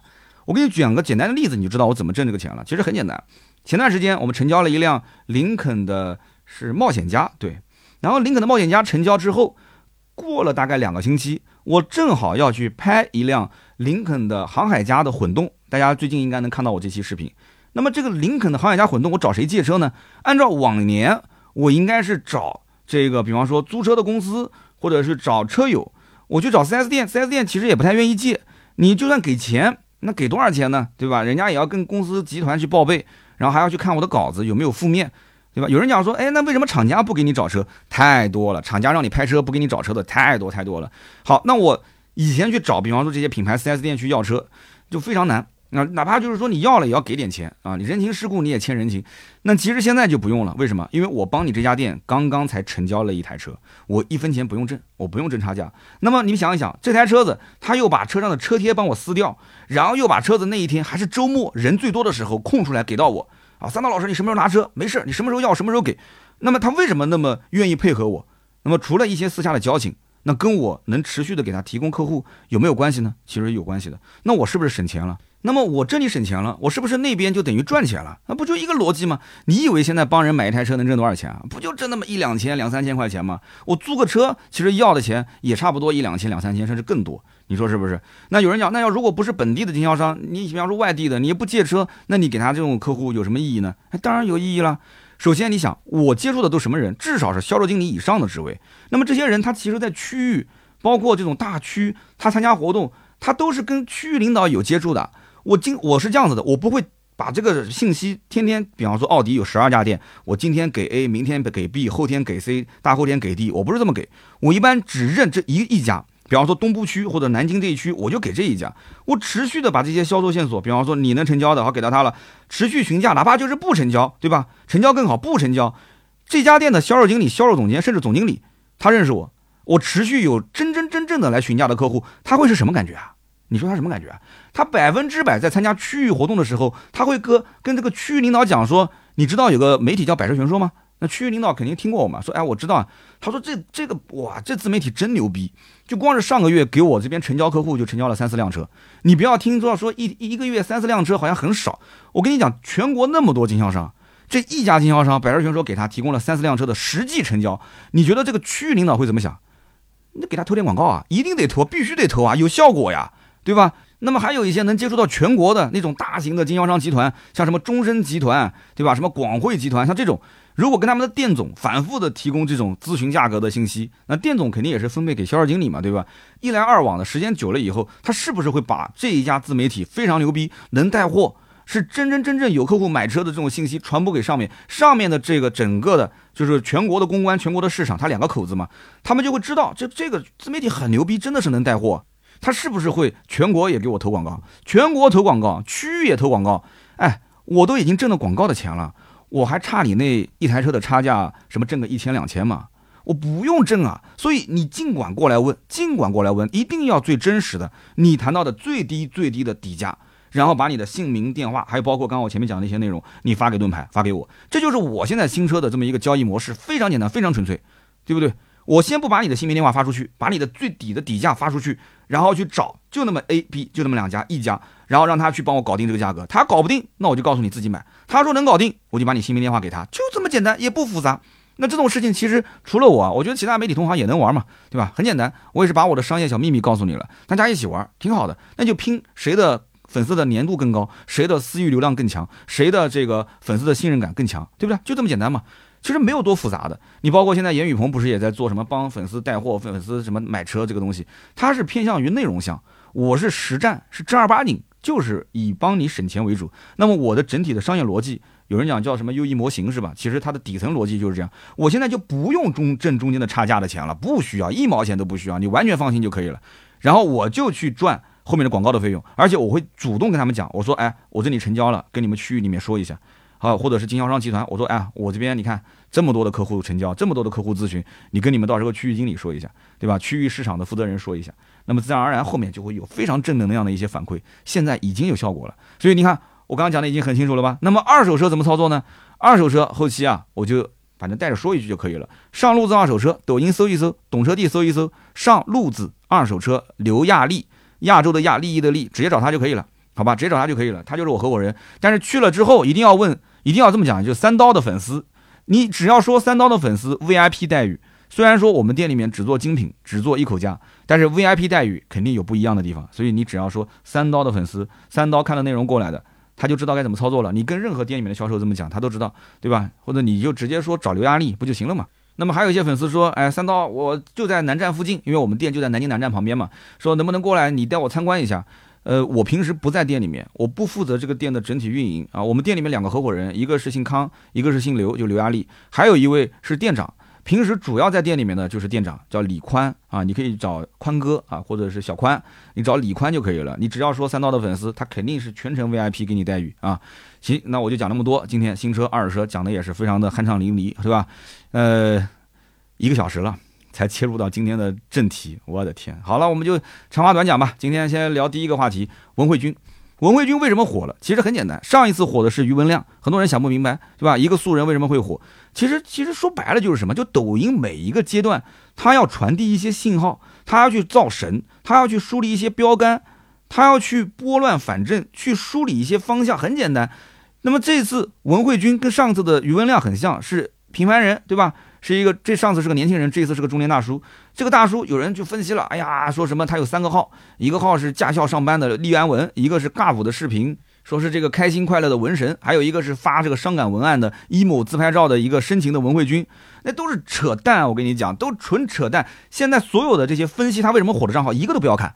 一个都不要看，每一个的分析头头是道，还有说什么？哎呀，企业账号运营就应该学文慧君，应该开三个账号，开三个账号啊！我跟你讲，你你底下的编辑啊，你底下的这些运营啊，全都辞职不干了，对吧？原来是一份工作就干一件事情，现在一份工作干三件事情，怎么可能呢？哎，还说的头头是道，说哎呀，这个涨粉难，你只要学会文慧君的这几招，一夜涨粉百万不成问题，全是扯淡，不要学这些，我就这么讲。素人想成为文慧君，他的难度等同于王宝强从群演变成一线巨星，就这么简单。那有人说，那这背后到底是什么逻辑呢？啊，很多人讲说是零零后的思想，七零后的长相啊，很多零零后看到了自己老了的模样，那都扯淡，不可能。我告诉你，平台每个阶段就是造神，就是树标杆。抖音现在为什么要树立他这个标杆？我要是说出来背后的原因，你可能都不相信。文慧君之所以现在能这么火，其实这个故事应该从哪里说起？应该从董宇辉开始说起。有人讲说这不是扯吗？这文慧君跟董宇跟董宇辉有什么关系？我告诉你，关系大了。抖音现在面临最大的问题点在哪儿？是现在处处都在做带货。你上抖音之后，你会发现，你你刷直播，那几乎就是刷几条就是个带货，刷几条就是个带货，是吧？就连董宇辉这种叫什么叫有那么一些文化气息的东方甄选。现在都闹的是乌烟瘴气，这件事情其实不管最后是什么样的结果，其实都是乌烟瘴气，对吧？一地鸡毛。是不是他们这种商人的形象已经是刻在骨子里面了？就是一些有文化的商人而已嘛，对吧？呃，俞敏洪是个非常抠门的形象，他那个 CEO 叫什么孙东旭是吧？是一个刻薄的形象啊。董宇辉虽然说还是一个大家保护的丈母娘很喜欢的老实人的形象，但是他毕竟还是在这个商业的圈子里面。就是现在抖音，只要你一上去，你就会发现商业化的氛围是非常非常的浓，非常非常的重。大家原来看抖音，打开抖音想看抖音是什么？是要消遣。是要快乐的。现在只要打开抖音，你要干嘛？你要捂紧你的钱包啊！你就生怕你万一要是被这个人带货带走了，那个人带货带走了，是吧？你要捂紧你的钱包，这不是好事。所以抖音已经意识到这个问题点了，所以它需要制造一个热点去转移注意力，挑来挑去，在千万人啊亿万人中挑中了这个叫做什么叫什么军来着？文慧军。啊，后面一堆的这个领导，一堆的高层，然后拉出后面的数据，看一看这么多的素人有没有一些啊比较有特色的，甚至于他的那些什么零零后的呃思想，七零后的长相，什么零零后看到自己老了的模样，这些东西很明显之前都是有预谋、有包装的。啊。这里面包括三个账号，他这个号一定要有一点点差异化，能说出一点所以然，他为什么火，能说出一点就可以了，但是也不用说太讲中间的逻辑。但是抖音只要把巨大的流量投给他，他自然而然就火了。那么只要一火，他自然又会按照以前那个模式，他不需要创新，他不需要创新。你以前该尬舞的，你还继续尬舞；你原来该拍这个什么驾校段子的，你继续拍段子。你至少还是有一些创作能力的，对吧？晚上该去 emo 的还是 emo，拍一个自拍照。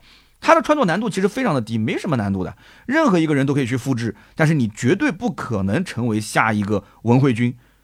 那么其实这种做法。稍微看一些时政的人也都知道，但凡是某一个大明星出问题了，那一定是最近有一些需要转移你注意力的啊，不太想让你看到、知道的一些热点事件，对吧？就不能往下说了，对吧？你想听我也不敢讲了。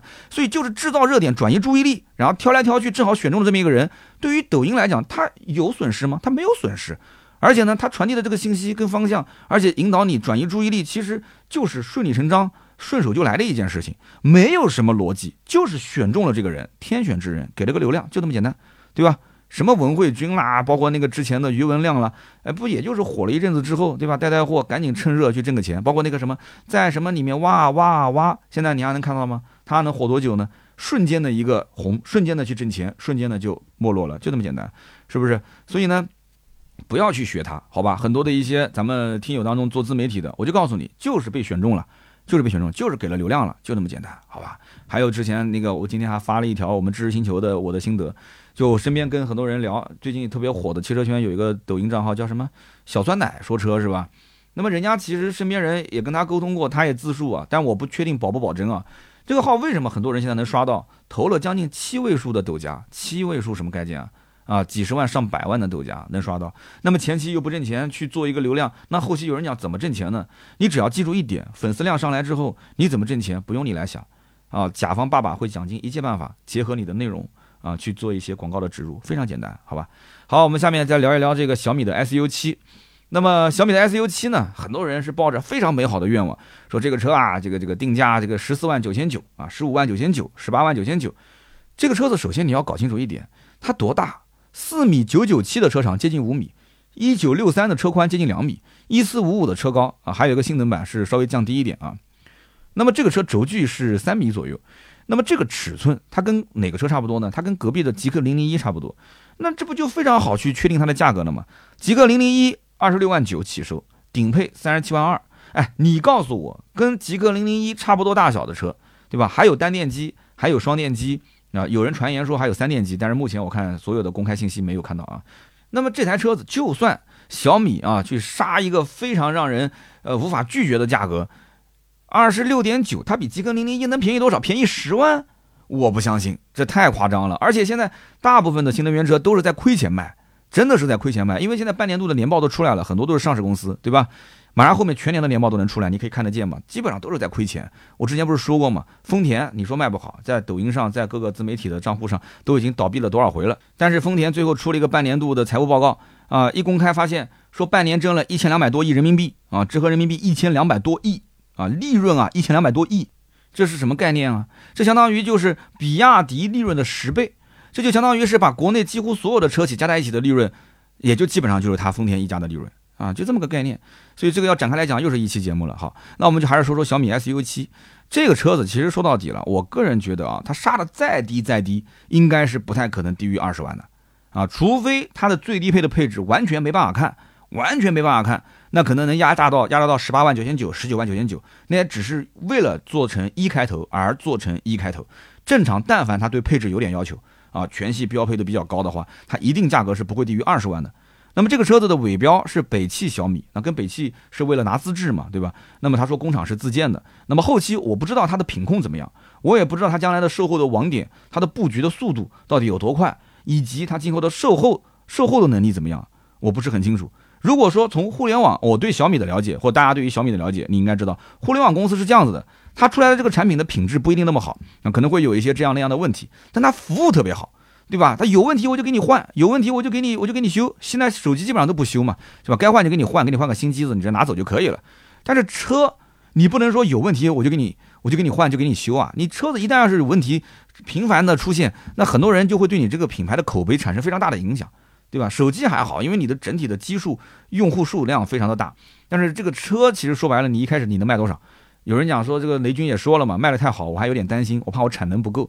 其实我觉得你还真不应该担心产能不够，你应该担心什么？你应该担心你的首发的车辆千万别出问题，不管是硬件上的问题，还是你车机的问题，这些一切都是未知数。所以我强烈不建议这个车一上市就买，最好是等一等，等个半年到一年的时间，各种深度的评测。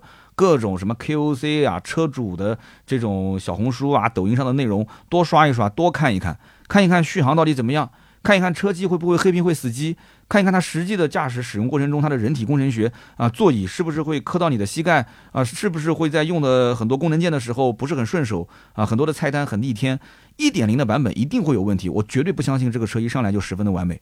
那么这台车的续航是多少？大家也很关心啊。它的电池呢有两种，一个呢是一百零一度电，还有一个呢是七十三点六度电。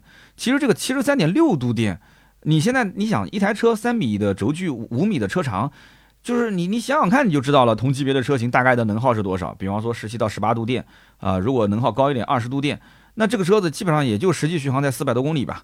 它标个五百多，甚至标个六百。啊，这个也都能接受，打个七折，打个八折嘛，啊，四五百公里的一个续航。那么这个一百零一度电的版本呢，呃，那就很正常了，就跟我的这个阿维塔幺幺差不多。那我也是差不多一百度电嘛。那么前后如果是双电机或者是单电机，它双电机是四百九十五千瓦，其实这功率也蛮高的了。单电机是二百二十千瓦。那动力没问题，可是你的续航能保持那么高的一个续航吗？我也不太相信啊。如果是一百零一度电双电机的版本，我估计也就是六百多、七百的一个续航的这样的一个标准。那有人说它能飙到八百，那如果是飙到八百，我绝对不相信你的电池度数是一百零一度电，那可能它会有更大的一个电池包的出现，那这个成本就更高了。你说你就不用想了，这车绝对不会那么便宜的。然后这个车子呢，造型啊有点像宝二爷的泰坦对吧？然后这个卡钳是黄色的，在路上已经有的很多人看到了，而且有这个电动升起的小尾翼。这个车子呢看起来确实挺帅。那么这个帅你要付出多少成本？它毕竟是挂着个小米的标，所以这就是大家现在疑惑的一个问题点。小米其实往好了说，很多网友会讲啊，它不是杂牌，对吧？小米不是杂牌，你不像有些车出来之后都没听过什么这个牌子那个牌子都是那么 PPT 造车的。小米嘛，大家都熟悉是吧？但是小米虽然熟悉，可是小米至今为止冲高端。好像没有任何一样，不管是手机也好，还是家电也好，是能冲到高端。你比方说，我最近家里面的电饭煲出了点问题，我们家电饭煲是不能预约，因为我们早上要喝粥嘛，晚上要预约嘛。所以现在怎么样呢？所以就是因为我睡得相对晚一点，我媳妇儿就说，那这样子啊，我先睡了，然后你等会儿啊，你忙完了，你出门啊，在这个客厅里面帮我按一下这个预约的按键。那有的时候我忘了，忘了，他第二天喝不到粥，又把我痛骂一顿。对不对？那我也能接受批评。那一次两次可以啊，你不能天天这样啊。所以我就在想要换，一直在忙，没时间下单。那我在网上去搜，那其实我第一反应就是，那既然去选一个白白色家电，一个小家电，那能不能搜下小米呢？一搜，哎，果然有小米，对吧？那我就印象中小米的东西是什么呢？就是它的功能基础性的功能肯定是有的，而且这个东西应该不会太差，对吧？那要不然砸小米的牌子嘛。其次就是它价格一定是在这个行业内相对比较便宜的。那么搜下来确实很便宜，才一百多块钱。呃，我其实还没下单，我因为我忘了，我还想再比一比啊，就一百多块钱，我还想比一比有没有两百多块钱的，我也不知道电饭煲到底有什么不一样的地方啊，所以我还是想再比一比，因为一百多确实有点太便宜了，因为我觉得这种家电。对吧？你买个好一点的，长期用的，因为我是金牛座嘛，所以我在想，反正我能接受，比方五百块钱以内的。如果你能确确实实告诉我，三百跟一百之间有什么非常明显的差异啊？这个粥煮出来啊，香喷喷的啊，怎么样？这个那个的，那那那我可能就选择三百了。我多花两百块钱，你折合成用个两年三年，那很划算呀，对不对？但如果都一样。那我为什么不买这个一百多块钱的小米呢？所以，我首先对于煮粥这件事情我不擅长，我也不懂，所以我要去看一些比较偏专业的测评。我对电饭煲，说实话，我十指不沾阳春水，我连淘米都不会淘，所以我完全不理解这个东西。可能我也会可能请教请教我妈，或者是问问我的姨妈姑妈啊，或者他们才是正儿八经的，这些都是老手，用过那么多的电饭煲啊。那我也会问问我媳妇儿，这到底怎么说啊？就高配的、低配的应该怎么选？所以这个东西就是你想，我选一个一百来块钱的电饭煲。以小米这个品牌为例，我都有那么多纠结的点。那你现在选一个十几二十万、二十多万、三十万的车，它挂着个小米的牌子，难道你不纠结吗？你就一定百分之百就是非小米不买吗？我打死都不相信。他哪怕造的再帅，我都不相信。他能有什么优势呢？我到现在我也想不清楚，小米它能造出什么优势？它如果真的有非常核心的优势，你前期为什么不宣传一下呢？对吧？一直都是藏着掖着。马上十二月二十八号就要开始正式亮相了嘛，对吧？你有什么优势呢？八百伏大家都有，你难道能搞个比八百伏更厉害的充电的一个架构吗？那外面的充电站它也符合不了你的这个这个高压的一个架构啊。你八百伏已经是够快了，那么你能有什么呢？碳化硅的三合一电机，大家已经在玩了，都已经普及了。你还能玩什么呢？智能车机，智能车机你玩得过华为的鸿蒙车机吗？对吧？那你还能玩什么呢？智能驾驶，智能驾驶 ADS 二点零，华为的，那包括这个小鹏的 XNGP，人家都已经有那么多的一些底层的数据，那么多的一些优化迭代的过程了。那你一上来就很牛逼，我实在是不敢相信。那你还能有啥？你还能有啥？你还能玩什么？对吧？极氪零零一还有 F 二版，对不对？那你你你搞个三电机，特斯拉还有 Model S 的，包括 Model 三的性能版，那你能玩啥？我就一直想不通，对吧？那你说我小米就是纯信仰，信仰值什么价？信仰就是小米的粉丝觉得你应该便宜，你应该是行业的价格杀手，对吧？你要如果是价格杀手，那我就信仰你，我就喜欢你，对吧？为发烧而生，但是后面还有一句话叫为发烧而生，但是能让你买得起啊，是不是？所以现在这个小米，你说年轻人第一辆车，那我真不相信。我觉得年轻人去需要可能依靠一下父母的支持才能买第一辆车。而且现在的整体的充电的环境，你能不能有私人充电桩，能不能有固定车位，这都是问题。所以小米，我觉得一开始他抓的这个人群啊，它的定位应该不是那些什么年轻人第一辆车，而是那些之前对于像特斯拉呀，对于像什么华为啊这些，他都可能有一些顾虑，但是对小米有好感的这一批正儿八经的米粉。然后呢？以他们的这个人为基数，然后再去消化中间的一些相对能消化高端的，或者是发烧级的收入人群，至少一年几十万啊，本身就想换车、想买车的啊，这样一些人。但这个人群我觉得没有那么多，所以我也是拭目以待啊，想看一看他到底后面怎么做。他跟其实华为的这种方式差别是非常大，虽然说华为也是一个。就是整个是在做生态链的，小米也是在做生态链的。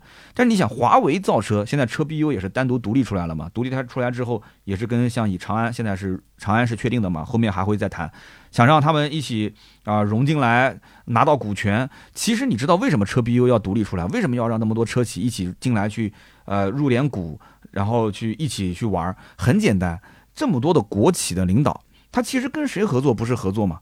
对吧？你说自己单独研发，在他的任期之内，他可能都研发不出来这些智能驾驶的东西。但是只要跟华为一合作，他又觉得我失去灵魂了。但是你不跟华为去合作，你产品又没有竞争力，那怎么办呢？那我现在把车 BU 独立出来，本身车 BU 也是亏钱的项目，把它单独剥离出来之后，叫什么？叫做成本社会化，大家一起社会化去分摊这个成本。然后同时，你只要比方说什么北汽啊，什么这个上汽啊，你入一点股之后，你作为国企的领导，这是自家的公司啊。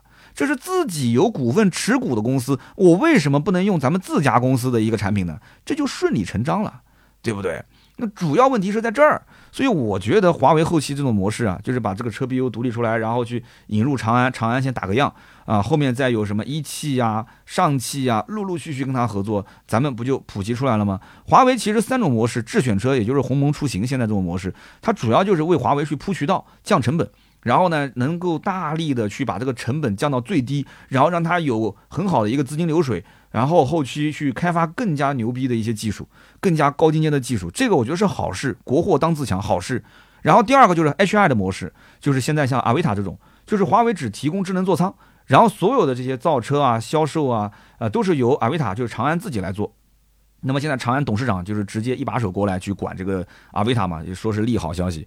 其实说白了是什么？就是这一块儿，就是你自己能做多好，华为在后面只能说我尽最大努力，剩下来看天意，看你长安到底重不重视这个项目。那你现在重视了，而且也确实参与车 BU 持股了，那么我觉得这个项目往后长远还是应该是有好的势头的。那么第三一个就是零部件的供应模式，零部件的供应模式说白了就是要打造成德国博士的这种形式。那么换句话讲，德国博士如果要是停产的话，那包括像奔驰、宝马这些公司都得要停产。它的零配件要是供不上，他们都供不上，它这些车子都造不出来，对吧？这个故事我之前在节目里面也聊过。那么现在华为还没有强势到这种地步，那么将来有没有可能啊，在中国它就成为了一个在新能源领域的相当于德国的博士，甚至于在海外啊，其他的任何的汽车厂家要造车，它也能成为一个这种供应链的非常强势的供应商？那我觉得完全是靠谱的。所以你想，华为整体来讲，它已经是布局非常的清晰，非常的明确，商业模式这种这种优异模型建的非常好了。那我想问你，小米现在怎么做呢？啊，小米，你听的一一切的一切的一切，就是小米花了一百个亿造了一台车，一百个亿造，它造一台车又怎样呢？它造了一台车，如果是纯造车、纯刷流量啊、刷销量、刷业绩，我告诉你，想挣钱不可能，呃，雷军也不可能干这件事情。他，我相信这种商业的大神，他已经看清楚这里面非常非常简单的一个道理，就是现在的新能源车车企都在烧钱，他难道说跟未来的？这个李斌他不认识吗？人家是李斌的股东，好吗？他是李斌的股东啊，对吧？当年的 EP9 那个 EP9 的车上的时候，一共造了几辆车，其中一辆不就雷军的吗？人家是股东，他难道不知道这个东西烧钱吗？对不对？如果说我是一味的只以造车卖车赚差价去挣钱，那只有一种可能性，就是企业早晚要死嘛，啊！所以小米不可能有这种华为的研发能力。啊，小米它也不可能去完完全全把整个汽车的产业链给整合起来，打造一个非常非常高效的，而且它之前那个硬件不是说什么综合利润率，造手机的时候不是说啊综合利润率不超百分之五吗？什么综合利润率不超百分之五？那行啊，那你你去整合一下宁德时代啊，你去整合宁德时代去。那你说宁德时代，我要求你的利润不超过百分之五给我供货。宁德时代那么人家直接雷老板有多远走多远，再见再见，自己去造电池好吗？好吗？你造个电池，你造个电池包，电芯利润率不超百分之五，给我看看，对吧？人家不会跟你合作的，根本就不跟你干，你爱采购采购，不采购拉倒，是吧？所以说他怎么去整合整个的这个供应链体系？那我们也是拭目以待。我也不知道，对吧？大神有大神的玩法。那你说他造车完全就是为了造这个公司的呃这个故事啊，造这个公司的股价，然后通过股价将来去去赚这个钱？我觉得雷老板现在已经是不需要再通过什么公司市值、股价去赚钱了，人家早财富自由了。但是你要说小米这个公司未来的方向，那的确新能源。新能源汽车这一块儿，那你是不可或缺的，这个点你肯定是要站着的。所以我个人认为呢，小米汽车呢，其实从跟北汽啊合作拿到资质，然后自建工厂，到现在去造车，去打造整个生态链，它应该是把整个生态链里面最后一个环节，也就是汽车这种移动出行的环节打通，仅此而已。但是这个项目具体烧多少钱，能回多少血，而且今后到底它是把它当成一个，比方说除了 SU7，我再去。布局未来三年五年，可能十几款不同的车型啊，更加的多元化。我要成为整个新能源的第一，这一点我觉得我绝对不相信。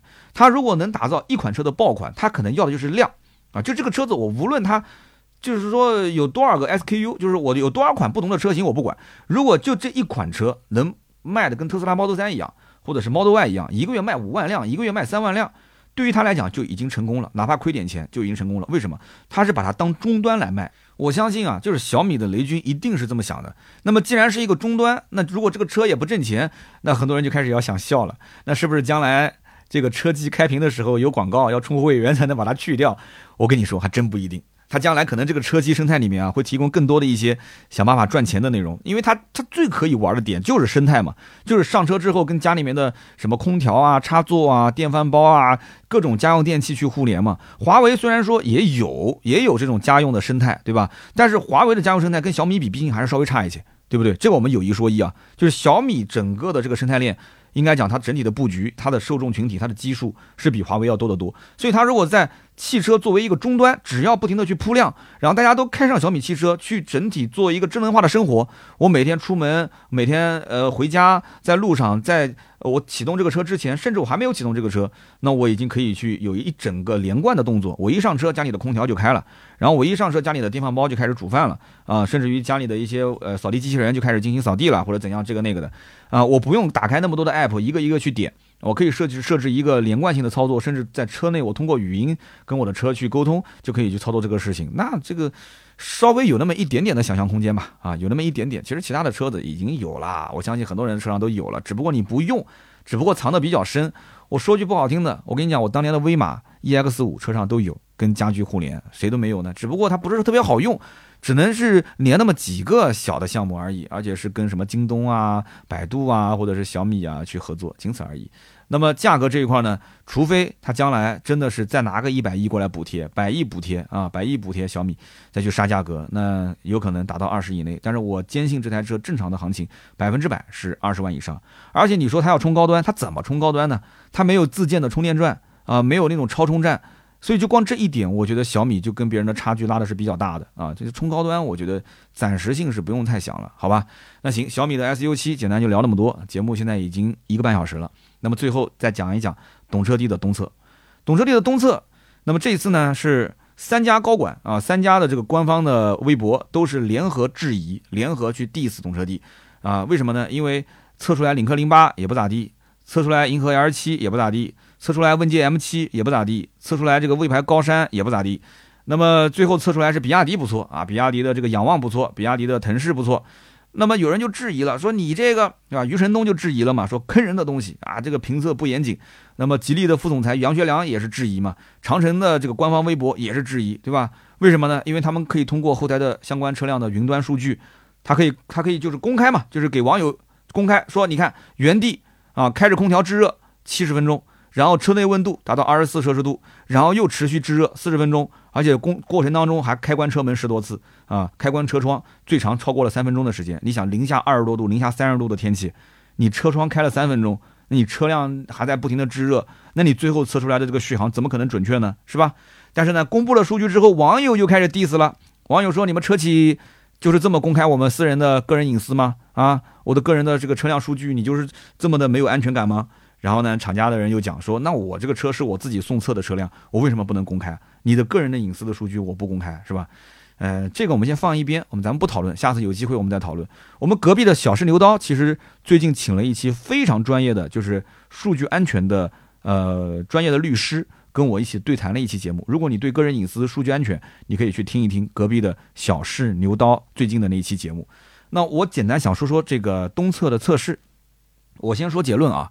我可以这么讲，所有的这些网络上的测试，你有一个算一个。你甭管是东侧也好，下侧也好，还是那些所谓的什么拆车测试也好，都不严谨，真的不严谨，都不严谨。我就讲个最简单的例子，你说这个东侧，对吧？零下二三十度，甚至像漠河零下三十摄氏度以上，像这种地方，有多少人会在这种极端的环境里面去开车？啊，东三省一共就那么多的人，而且东三省也不是每个地方都那么冷。啊，漠河啊，包括哈尔滨往北的走，它确实很冷。但是再往南走，再往南边一点点，再往南走到了什么长江以南，那基本上就没有那么冷的天气。南京最近这几天已经很冷了，也就是飘了一两天的雪，仅此而已。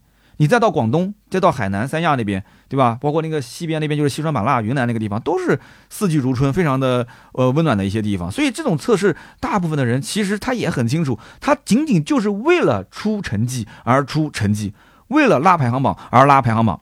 而懂车帝这个平台，你要如果是一分钱的广告都不接，那我坚决相信你是一个公正客观的第三方的平台。当然了，懂车帝也是我爸爸啊，也是我甲方爸爸。说实话，就懂车帝跟我也有合作，但是我在音频节目里面还是想说这句话，就是他干这件事情其实初衷是好的。为什么要干这件事情？你看懂车帝的 slogan 叫什么？叫说真的啊，玩真的上懂车帝。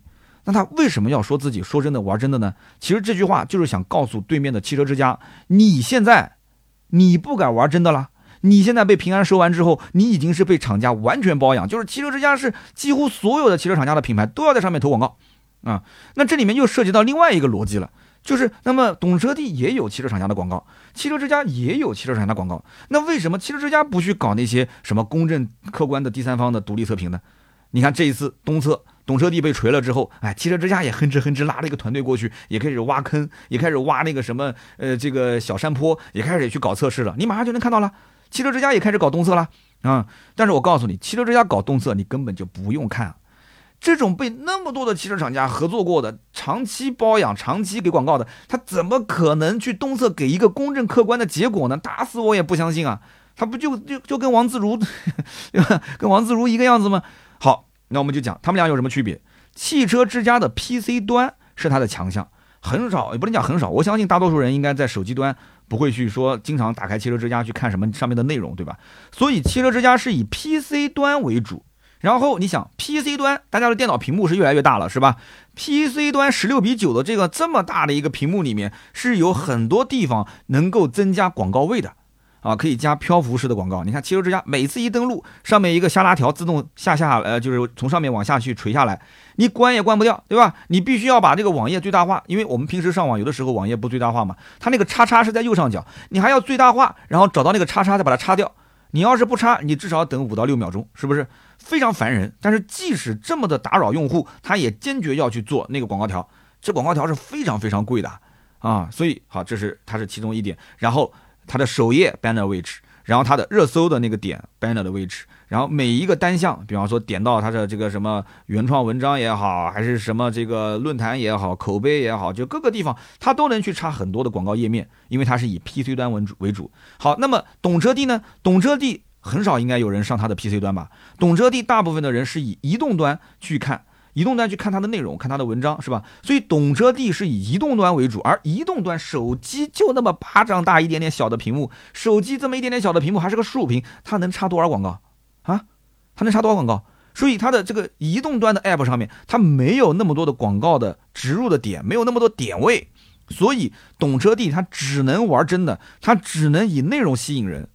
就是你汽车之家等于错过了当时移动端的这一块，那我现在懂车帝依靠我自己的戏，依靠今日头条，依靠的抖音的流量，我来把我的整个的懂车帝现在叫懂车帝聚懂车嘛，它等于合并了，跟抖音汽车合并了，那我就不能在上面去放那么多的广告，没有那么多的位置啊，它不像那个 PC 端有那么多的位置，它没有那么多的位置，那怎么办？那我只能去做内容啊，是以内容为生，懂车帝要去扶持很多做的比较好的内容的这种 KOL，让他去做的更好，然后呢去接广告。啊，依靠我们去接广告，对吧？我们去接广告，对懂车帝来讲，是我帮你去分配资源，而不是你把广告投给我。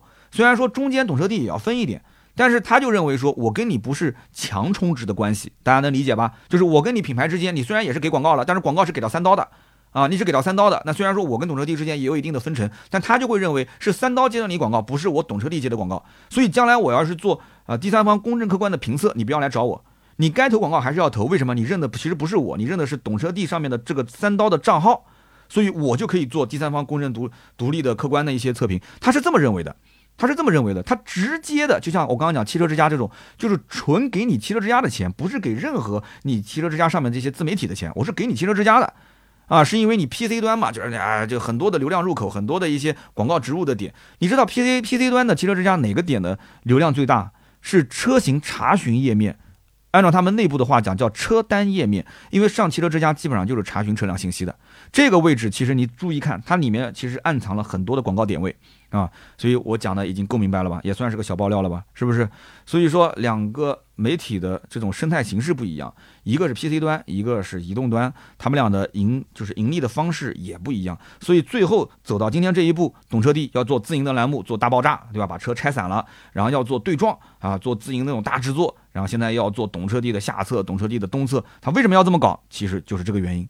那么网友就调侃说，懂车帝不是测车，是测试各家车企懂不懂事。其实懂车帝既然敢做这个所谓的什么第三方公正客观的测评，他就没想过要通过这个东西去要挟厂家去给钱。他其实他不会想到这些事情的。他现在唯一想到的是什么？我怎么去干死汽车之家？我怎么要超过汽车之家？我怎么让你去充分的信任我，让让我成为一个正儿八经能够。值得信任的、公正的，就是甚至是定行业标杆的这么一个平台，他其实想干的是这件事情，他想让这些汽车厂家充值，这太简单了。他本来就是现在目前数一数二的这种汽车垂类的一个平台，他不需要去干这种吃力不讨好的事情。但是这件事情最终还是得罪了厂家。其实很简单，你只要是出一个排行榜，你怎么可能不得罪厂家呢？再加上他可能是千算万算没算到这一点。就刚刚我前面讲的，就是说，呃，厂家其实是有后台的数据的，对吧？他有这些后台的数据，他这么一公开，相当于就实锤你了嘛。